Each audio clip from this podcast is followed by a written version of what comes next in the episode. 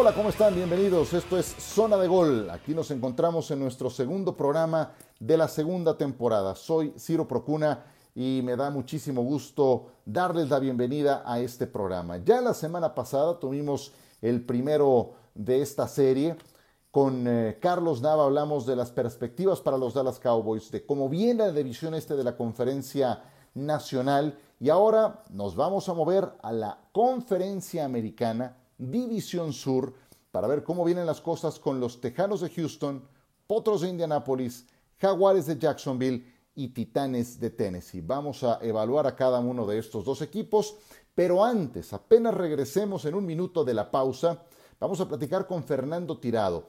Fernando es una de las personas más enteradas de todo este mundo de los momios, de las apuestas, de dónde se pueden generar oportunidades como ellos le llaman, apuestas de valor rumbo a la próxima temporada. Es un mundo aparte que yo sé que ha generado mucho interés dentro de los aficionados y no tan aficionados al mundo de la NFL. Por eso será interesante asomarnos cómo está ese mundo a tanto tiempo de que empiece la campaña.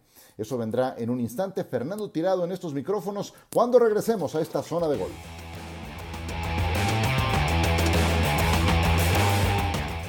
Continuamos en esta segunda emisión de Zona de Gol de la segunda temporada y tengo mucho gusto en saludar a Fernando Tirado para platicar de fútbol americano y de momios, algo que ha tomado mucho, pero mucho eh, valor, mucho vuelo en el eh, aficionado a la NFL y pocas personas conozco que sepan tanto de esta materia como Fernando Tirado. ¿Cómo estás, Fer? Gracias, Ciro.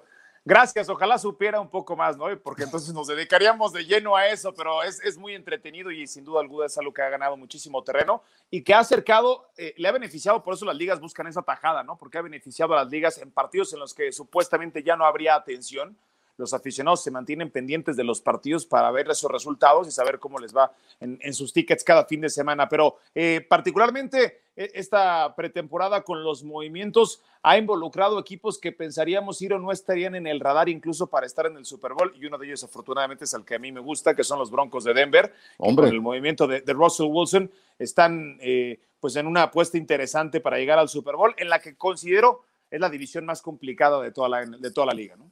En, un término muy estadounidense, muy anglosajón, hicieron un big splash. ¿Y cómo no vas a estar en el radar si haces semejante movimiento? Si quieres perfilarlo hacia las apuestas o no, ¿qué te ha parecido la temporada baja que hemos vivido en la NFL?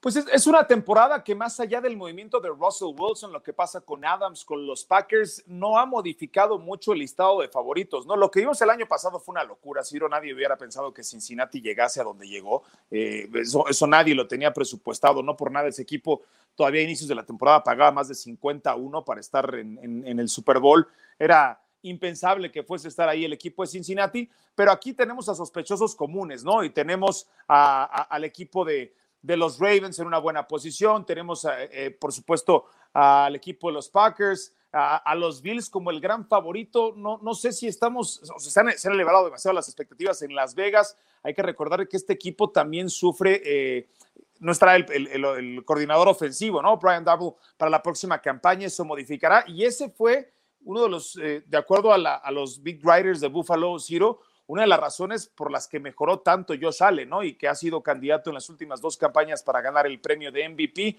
Minnesota luce atractivo, pero sí, sospechosos comunes, insisto, en un primer tier o escalón, como le dicen los estadounidenses, de favoritos que se repiten de la temporada pasada esta, considerando a los Chiefs, considerando a los Tampa Bay Buccaneers, considerando a los Packers y considerando a los Bills. Pues sí, Buffalo y Josh Allen están en lo más alto en los momios para llegar al Super Bowl y para ser jugador más valioso respectivamente. Pero vamos eh, de lo general a lo particular. Cuando repasas la lista de momios de favoritos para ganar el Super Bowl, es lógico que nos encontramos tan alto a equipos como Buffalo, Tampa, Kansas City, Green Bay o los Rams. Ahí estoy repasando los cinco primeros lugares en la mayoría de las casas de apuestas. Cuando continúas en esa lista, ¿en qué momento tu mirada se detiene? Levantas las cejas y dices, esta es una buena oportunidad.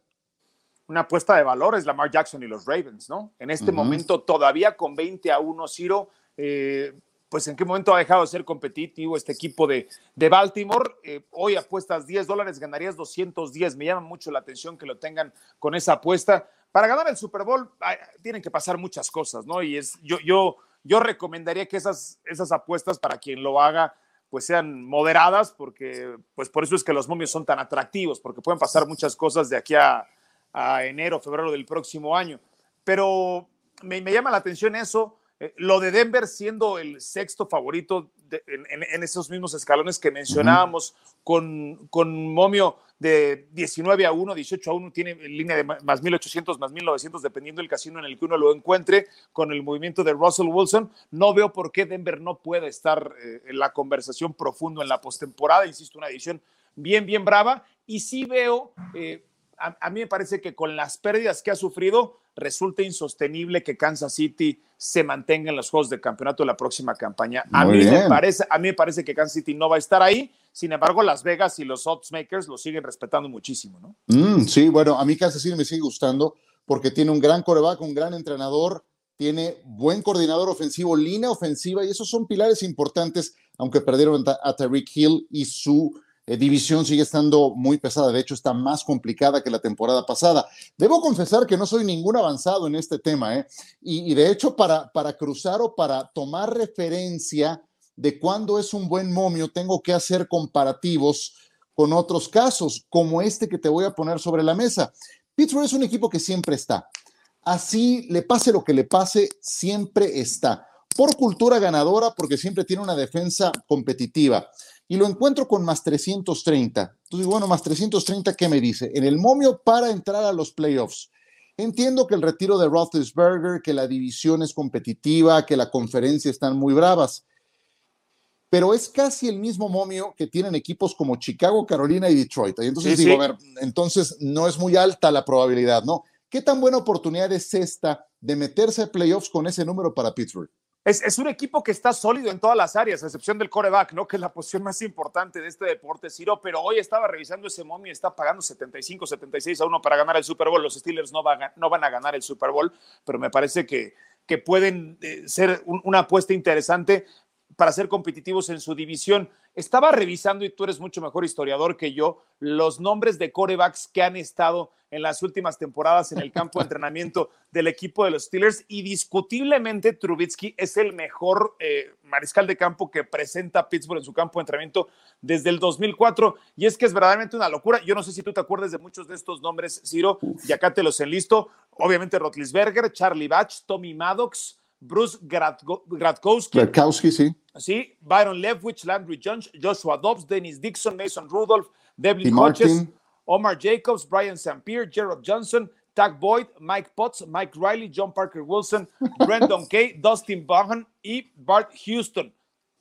Vamos, tiene algunos el venden segundo seguros, mejor disponible. algunos venden seguros o son repartidores de UPS, yo creo que en este, en este momento. A lo, a, lo, a lo, que quiero llegar con esto, no, no ha tenido un, un, un, mariscal de campo que ni siquiera olfatee el nivel de, de, de Rotlisberger Tomlin, ¿no? pero tampoco luce tan mal. Ha hecho competitivos a, equipos con, con, mariscales de campo que no son tan buenos quizás como este. Eh, pueden ganar a pesar, pueden ganar una buena cantidad de partidos a pesar de tener a Turbitsky, si es que Turbitsky va a ser el mariscal de campo titular, un equipo que apunta, me parece, al draft, ¿no? De la próxima temporada. Esa, esa, es su realidad, pero, pero ese, ese momio es muy atractivo. El momio es para meterse a playoffs, para Pittsburgh, este que comentábamos, ¿no? Ahora, ¿qué tanto crees que se puedan mover las cosas dependiendo del castigo que le den a Deshaun Watson en Cleveland? E, ese, es un game changer por completo, ¿no? Eh, por supuesto que lo, de Deshaun Watson ha estado alterando no solamente esta temporada, me refiero a esta pretemporada, sino desde la temporada pasada, cuando ya se empiezan a mover los momios para, para los equipos. Eh, a, mí me parece que es, un accidente esperando ocurrir y eso por supuesto que, que va a impactar en, una historia que es lamentable, ¿no? Porque no puede haber tantas versiones encontradas y tantas versiones que, que apunten eh, a, lo que evidentemente ha ocurrido con este superatleta. Exactamente. Para jugador más valioso, ya decías que Josh Allen está muy alto, seguido por Patrick Mahomes, Aaron Rodgers y Tom Brady son los cuatro primeros puestos.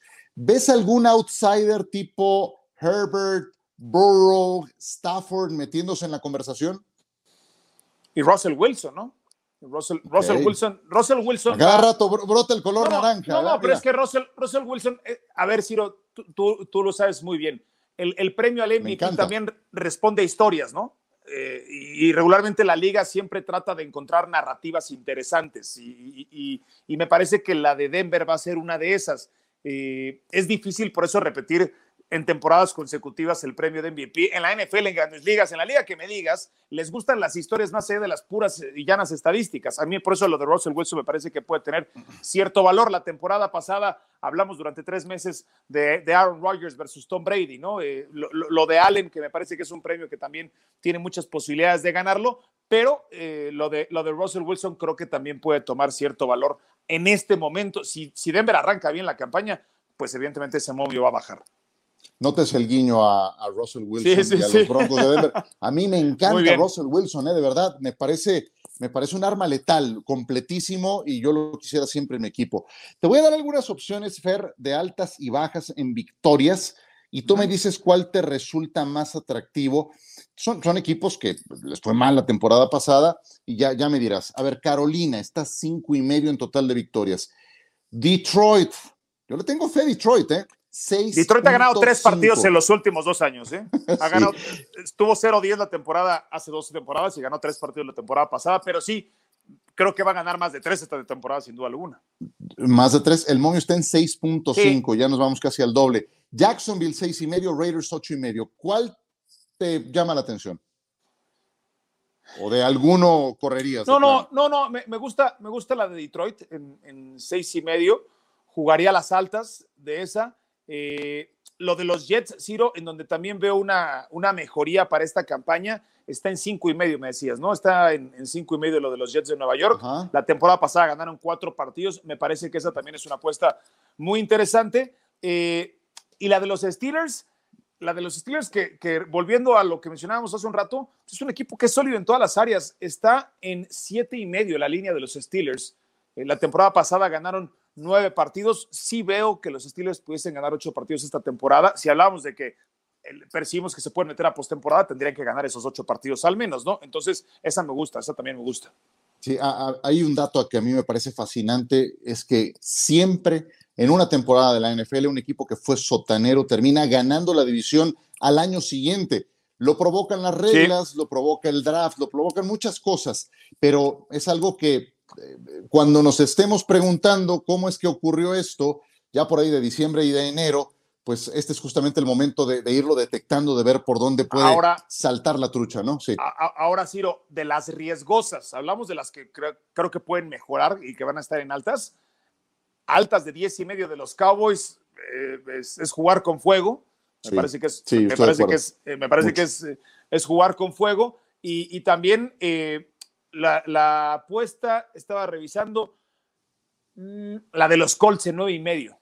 La de los Colts en nueve y medio, no sé si este equipo va a ganar más de nueve partidos esta temporada. Son de las que yo apostaría o preferiría irme por las bajas. Sí, sí, bueno, ahí tienes la ventaja de que Jacksonville sigue pintando bajo, Tejanos de Houston sigue pintando bajo y como sea son dos enfrentamientos en casa y fuera que, tendrás a, disposición, ¿no? A lo mejor eso es lo que ayuda a mover un poco la balanza.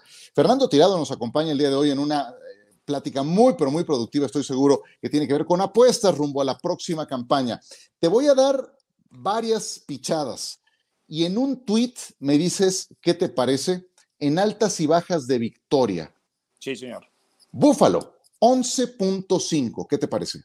Búfalo tendrá que cubrir las altas cubrir las altas en si hablamos, 11 y medio. Si hablamos de Josh Allen, una temporada de MVP, eh, y, me parece que es un equipo más maduro a pesar de que haya perdido a su coordinador ofensivo, me voy por las altas de Búfalo.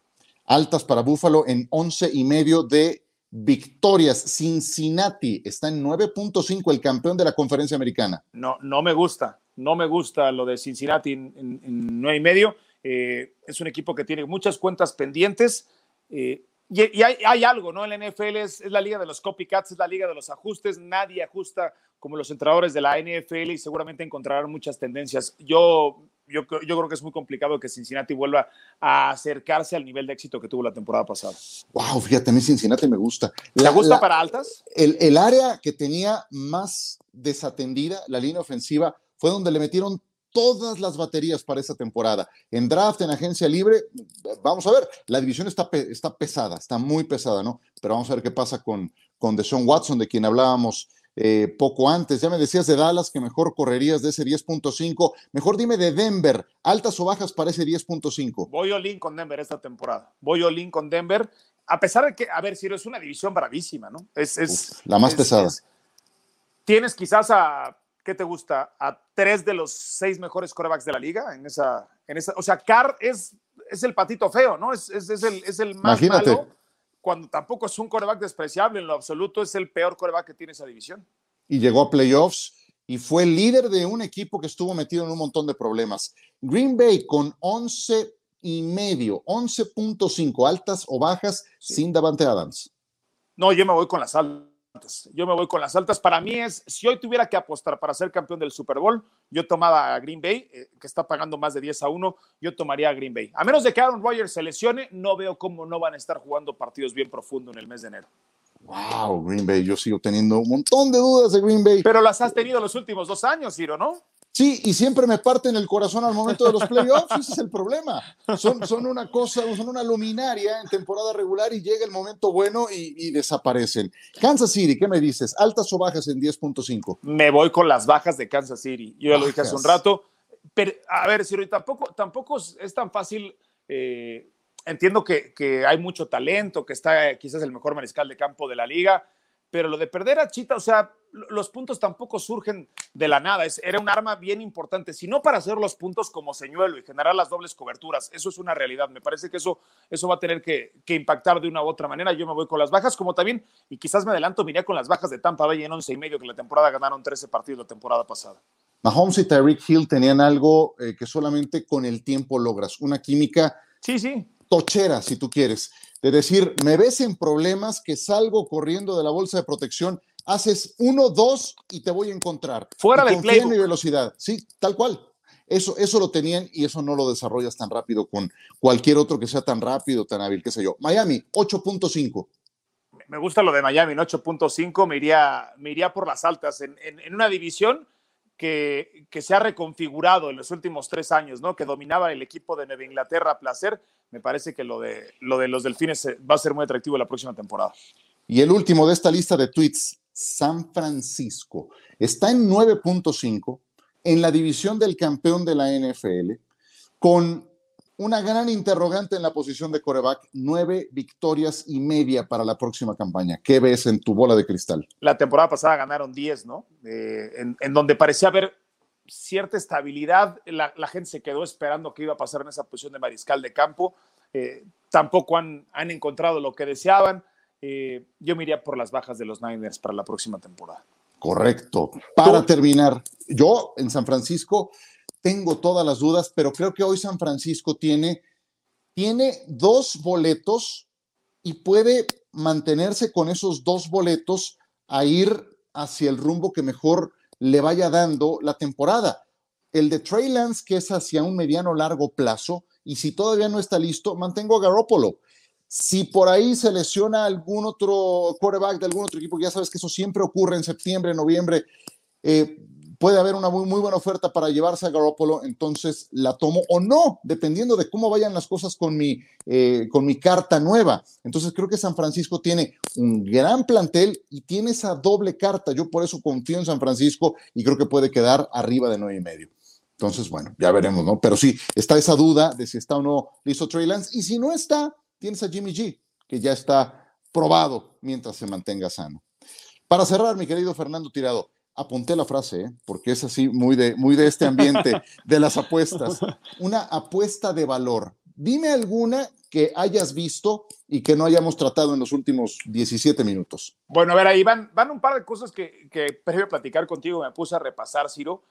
Desde 1976 en el Super Bowl, el favorito no ha cubierto la línea para ganar. Es decir, solamente con que atires al favorito sueles ganar. Solamente en cinco ocasiones el equipo que gana no cubre la, línea de apuestas en el Super Bowl. Eso hay que considerarlo. Y la temporada pasada eh, volvió a estar por arriba del 63% el straight de, ganadores, ¿no?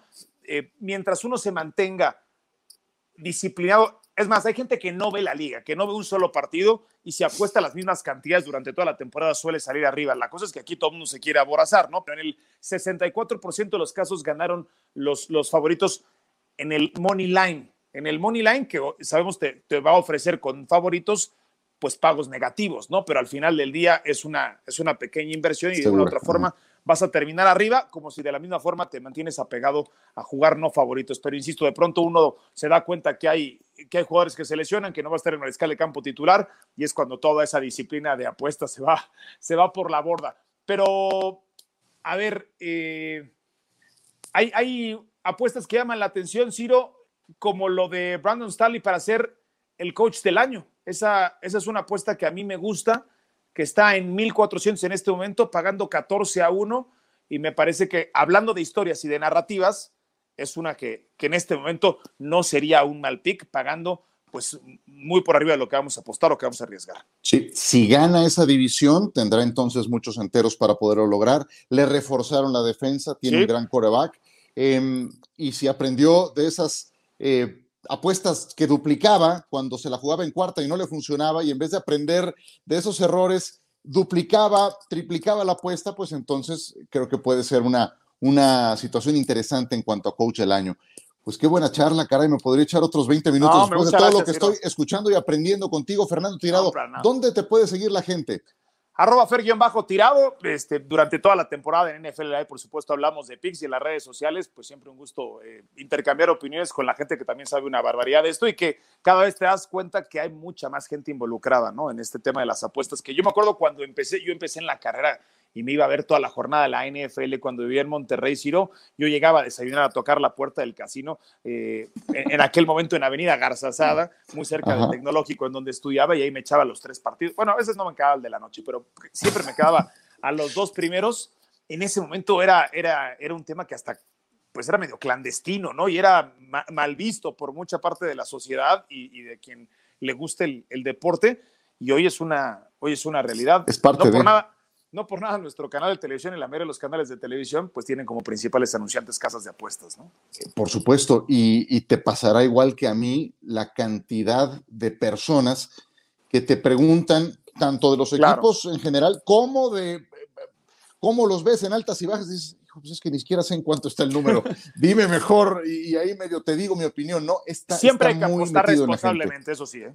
Eso es muy importante. Qué bueno que lo mencionas. nunca hay que jugar con dinero que uno no tiene o con un dinero que, que se, necesita para prioridades. Es una Qué bueno que lo mencionas porque siempre que me lo dicen, remato con ese, eh, con ese aviso porque es, es, muy prudente siempre tenerlo muy, muy en cuenta. me, decía mi papá, me decía mi papá, el que apuesta por necesidad pierde por obligación, ¿no? Es muy cierto, es muy cierto y es una, es una gran frase de cierre, mi querido Fer. Te agradezco mucho gracias, estos minutos. Un fuerte abrazo. Igualmente, muchas gracias. Fernando Tirado, nosotros continuamos. Qué gusto haber recibido a Fernando Tirado en este podcast de Zona de Gol. Lo pueden ustedes eh, buscar, seguir en arroba fer-tirado, cuenta de Twitter y cuenta de Instagram, y también en el mundo de los podcasts en Basket IQ. Vale mucho la pena esas entregas que hacen periódicamente con Fabricio Oberto, con Toño Rodríguez, los expertos de la NBA que siempre da tema. Vamos nosotros a meternos de lleno al análisis de la división sur de la conferencia americana. Comenzamos con los Potros de Indianápolis. Otra vez los Colts tienen nuevo mariscal de campo. Apenas un año y cambio. Ahora se trata de Matt Ryan. Post Andrew Locke han sido Jacoby Brissett, Philip Rivers, Carson Wentz y ahora Matt Ryan. Una temporada cada uno y al que sigue. Ryan tiene 37 años de edad, en su momento fue jugador más valioso de la NFL, llegó a un Super Bowl, lo perdió con los eh, Patriotas de Nueva Inglaterra y ahora se convierte en el quinto quarterback diferente en la misma cantidad de años que encabeza a los Potros de Indianápolis. Se han vuelto especialistas en tratar de exprimirle lo último a algunos casos que parecen perdidos en la liga. Ryan terminó su paso por los Falcons con cuatro temporadas perdedoras de manera consecutiva. Yo creo que mucho de ese cierre tan complicado se debió a aquella caótica derrota que sufrieron en el Super Bowl en Houston ante Nueva Inglaterra, aquel juego que ganaban 28 contra 3. Creo que a Ryan le sirve este borrón y cuenta nueva y llega a un equipo con una muy buena línea ofensiva y con uno de los mejores corredores de la NFL, que es Jonathan Taylor, que fue el campeón en yardas por tierra en 2021. Ryan tendrá que desarrollar química con Michael Pittman, receptor abierto. Fue Ryan quien ayudó a Julio Jones a desarrollarse y ahora es el momento de que Pittman dé el salto al siguiente nivel. Tiene muchas condiciones este egresado de los Troyanos del sur de California. A la defensiva le tocará al nuevo coordinador Gus Bradley desarrollar un talento que ahora incluye a Yannick Ngakwe, a Stephon Gilmore, que se suman a Darius Leonard y a DeForest Buckner. Equipazo defensivo el que tendrá Gus Bradley a su cargo en este equipo de Indianapolis. Tienen además buena dirección, desde la gerencia con Chris Ballard y ni qué decir del puesto de head coach con Frank Reich. Indianapolis vuelve a ser candidato a playoffs y para mi gusto es el principal favorito a ganar el sur de la conferencia americana. El año pasado los Titanes de Tennessee fueron un auténtico hospital. Apenas pude creer el número cuando lo leí. Sus jugadores registraron 91 lesiones diferentes la temporada pasada. 91, imagínense. 91. ¿Qué queda después de eso? Pues no queda otra cosa más que un año más sano, quiero pensar. Ryan Tannehill entra en temas de renovación de contrato y tiene que demostrar que puede seguir siendo la solución, la respuesta para este equipo en el quarterback. Porque en 2021 dejó algunas dudas después de la derrota que sufrió en playoffs ante Cincinnati. ¿Se acuerdan? En casa fue aquel partido, además, ellos llegaban como primero en la siembra de la conferencia americana. Cincinnati venía de ganarle a los Raiders en la etapa de comodines. ¿Y qué pasó en ese juego? Reapareció Derrick Henry, pero el tema fue que Ryan Tannehill sufrió tres intercepciones. Él fue el gran causante de aquella derrota y eso revivió las sospechas en relación a si es o no la solución. Todo esto aunado a que su total de touchdowns bajó de 33 a 21 y su total de intercepciones se duplicó de 7 a 14. Lo repito, su total de touchdowns bajó de 33 a 21 y su total de intercepciones se fue de 7 a 14. Así es de que hay dudas en la posición de quarterback. Si quiere despejarlas, dependerá de su rendimiento en la temporada próxima. Y es que sigue Derrick Henry, que eh, cuando está sano es una fiera, es el mejor de la liga. Se fue AJ Brown. Ese es un problema muy grave que tendrá Ryan Tannehill. Imagínense que tuvo dos temporadas de más de mil yardas y terminó yéndose a Filadelfia. Dependerán de que el novato Traylon Burks, primera ronda de draft, pueda tener un gran año y no es tan fácil registrar esa misma química que llegó a tener Tannehill con Brown. Así es de que Burks necesita dar pronto ese salto al siguiente nivel y adaptarse a la NFL. Rápidamente veremos qué tanto trae el equipo de Mike Vrabel. Van a abrir con los Giants y en la semana 2 de la NFL van a visitar a Buffalo para enfrentar a los Bills. Luego recibirán a Raiders y el 2 de octubre visitarán Indianapolis en un juego que tendrá seguramente más adelante implicaciones divisionales. Bravísimo el arranque para Tennessee y como no si son los campeones divisionales defensores del sur de la americana. Los Jaguares de Jacksonville. Lo de Urban Meyer fue un desastre el año pasado. Peor no le pudo ir a los Jaguars. Será la segunda temporada para su quarterback Trevor Lawrence, pero ahora tendrá Doug Peterson como entrenador en jefe. Y esa habrá sido una noticia que recibió eh, muy bien Trevor Lawrence, porque Peterson fue quarterback y podrá entenderse mejor con eh, el actual mariscal de campo. Peterson tiene también algo que probar después de que se fue con 4 ganados y 11 perdidos de Filadelfia eh, un empate también en 2020, pero se fue, lo, echaron de mala manera. Pero también les dejó un trofeo Vince Lombardi, entonces como que eso quedó muy fácil en el olvido. Es un ganador del Super Bowl, Doug Peterson, nos guste o no. Lawrence Tuvo eh, un año de novato complicado, fueron 17 intercepciones, un número muy alto, y más cuando lanzas apenas 12 pases de anotación. La buena noticia para él es que su línea ofensiva apenas permitió 32 capturas, que es el noveno total más bajo de toda la liga. Los Jaguars son un equipo cuya defensa genera muy pocos balones sueltos y pases interceptados, y de ahí que su diferencial es el peor de la NFL, es decir, en cuanto a los balones sueltos que producen, y los balones sueltos en que incurren. de ahí sale un diferencial, positivo o negativo.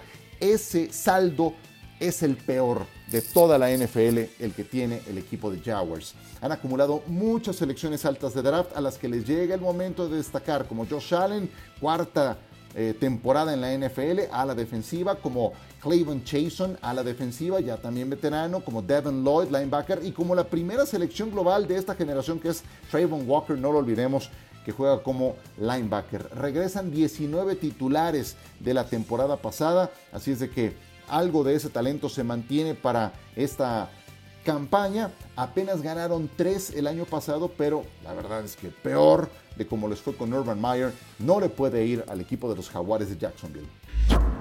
Y los Tejanos de Houston. Por extraño que parezca, puede haber un equipo cuya perspectiva sea peor que la de los Jaguars para esta campaña, y son justamente los Houston Texans, que bueno, ya no tienen a Deshaun Watson, no jugó toda la temporada pasada, eh, pero antes Deshaun Watson fue quien por mucho tiempo lo sostuvo, ¿no? Están en reconstrucción con Nick Casario como gerente general, pero pues yo les pregunto quién va a ser su coreback esta temporada. ¿Se lo saben ustedes? Davis Mills, ya, hombre, Davis Mills arrancó 11 juegos. Arrancó 11 juegos y ganó 2 nada más, perdió 9. Fue una selección de tercera ronda la temporada pasada pero pues terminó jugando porque era lo que había, no tenían más, no tenían una selección más alta para poder tomar a un mariscal de campo en el draft del 2021 porque se las gastó su anterior gerente general.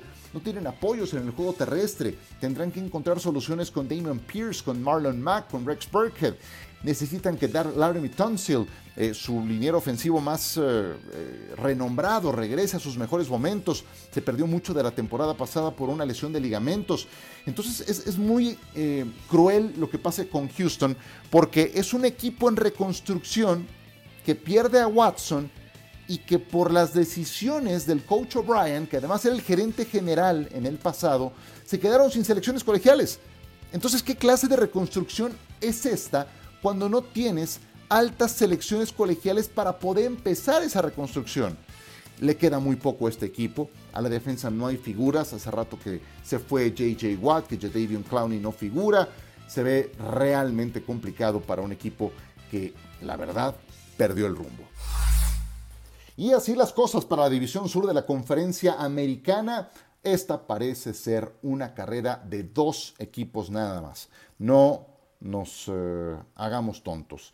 Mi favorito es Indianapolis, el segundo en esa lista es Tennessee y veo muy difícil, por no decir que imposible, que Jacksonville y Houston puedan aspirar a un boleto de postemporada. Yo creo que lo más que podrán lograr es hacer tropezar a sus compañeros de, de, división en alguna ocasión y por ahí darle un dolor de cabeza a alguno de sus rivales, pero esto está muy mandado a hacer para Indianapolis y Tennessee en la campaña que está por empezar.